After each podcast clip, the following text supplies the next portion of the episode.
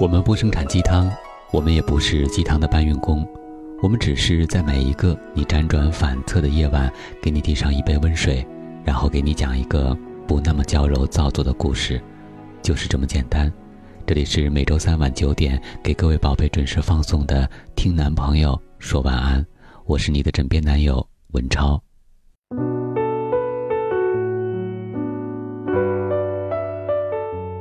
前几天在网络上看到这么一个段子，说作为一件衣服，要怎么样才算完成了它的使命呢？有人说，就是穿着它照了照片，并且泼到网上去的时候。觉得好笑的同时，也只能承认，这明明就是当下赤裸裸的现实啊！想起前年在游玩巴黎卢浮宫的时候，我拼命地去寻找一张名画《加布里埃尔和他的姐妹维拉斯公爵夫人》。卢浮宫真的很大，为了查找这幅画的位置，我还特地买了一本指南。走到脚后跟儿，被鞋磨出血的时候，终于找到了这幅画。本能反应是马上拿出相机，咔嚓一下传给我的好友们铺上朋友圈儿。然后立即转身离开。妈妈一路被我拽着往前走，一会儿拐弯，一会儿上楼梯，最后她嘀咕道：“你到底看到了什么？走了半个小时，你就看了不到一分钟，何苦呢？”虽然特别不想承认，但我是真没看懂什么。而这种行为，就是为了昭告天下，我来过这儿，看过这样一幅画。不仅是看过，还希望别人以为我特别懂艺术。这样做的人当然也不止我一个。每逢节假日，每个人的朋友圈里都会有人在拼命晒自己出去玩，从日出的景色发到日落的景色，一日三餐一定按时上传，买了什么东西也要一并发出来。光顾着用手机摆拍，这旅行真能如照片上显示的那样美好吗？所以，到底是为了让别人知道你去过一个地方重要，还是你真正投入的去享受一段旅程重要呢？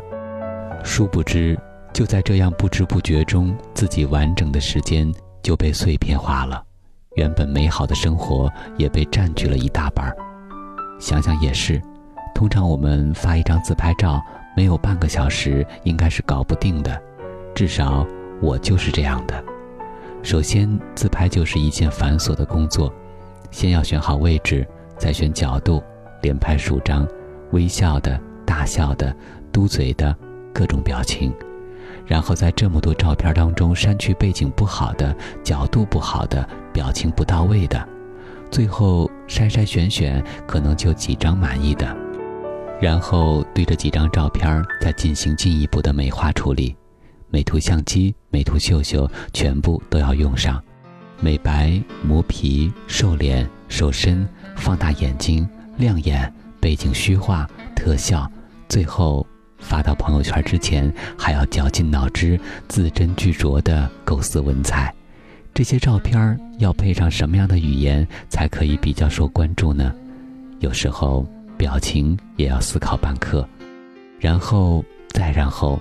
一条朋友圈终于发出去了，只能说，人天生都有希望被人关注、认同的天性，所以我们发了朋友圈后，还会时不时的看一下有没有人给点赞、给评论。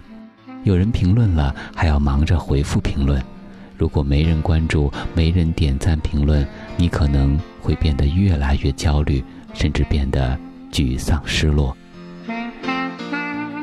明明知道是一件浪费时间的事情，可我们还是会不由自主的去发朋友圈，因为在信息化的社会里，我们更愿意通过朋友圈去了解别人的生活，更乐意通过点赞评论拉近彼此的距离，也更喜欢把朋友圈当做一种发泄情绪、炫耀生活、提升存在感的工具。心情大好的时候发个朋友圈。心情低落的时候发个朋友圈，吃个饭再发个朋友圈，吃完饭也要发个朋友圈，看到几篇不错的文字有了心得，也要发段文字发表一下感慨，好像发朋友圈那一刻，自己俨然成了一个评论家一样，长篇大论指点江山。要减肥的时候也要发个朋友圈，要努力学习的时候还要发个朋友圈，确实是一种鼓励自己的方式。可是这种方式也会给自己形成一种虚假的满足感，或者说成就感，好像自己已经成功在即了一样。而通常这种华丽的开始，往往更容易让结局惨淡收场，或者无疾而终。我有一个朋友，小英，平时很少在朋友圈发动态，我们发的内容他也很少去评论。渐渐的，他似乎走出了我们的圈子。也有人说，他就是那种默默的在监视着整个世界的人。而在后来才知道。就在我们每天拼命刷朋友圈的时候，他已经默默的考了 BEC 高级证书，又在网校报了一门日语课程。有一次和他聊天，就问他为什么那么少发朋友圈。我说笑道：“你再不更新一下动态，大家都忘记你了。”他笑笑说：“我只是不习惯，也不喜欢把自己的个人生活搞得尽人皆知。况且自己只是一个普通人。”也不是大明星，不需要那么多人的关注。我想，我还是比较喜欢面对面的朋友圈。所以，朋友们，现在请减少你发朋友圈的次数吧，利用这些时间做一些自己喜欢的事情。当然，如果你说我喜欢做的事情就是发朋友圈，那我就啥也不说了。如果不是的话，还是那句话。真的想要做一件事，请别先忙着发朋友圈。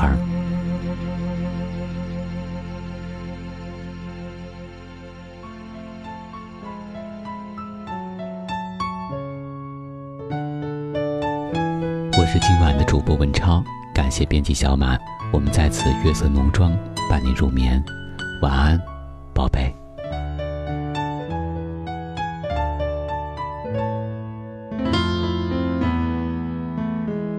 因为梦见你离开，我从哭泣中醒来，看夜风吹过窗台，你能否感受我的爱？等到老去那一天，你是否还在我身边？看那些誓言谎言，随往事慢慢飘散。多少人曾爱慕你青时的容颜，可知谁愿承受岁月无情的变迁？多少人曾在你生命中来了又还，可知一生有你，我都陪在你身边。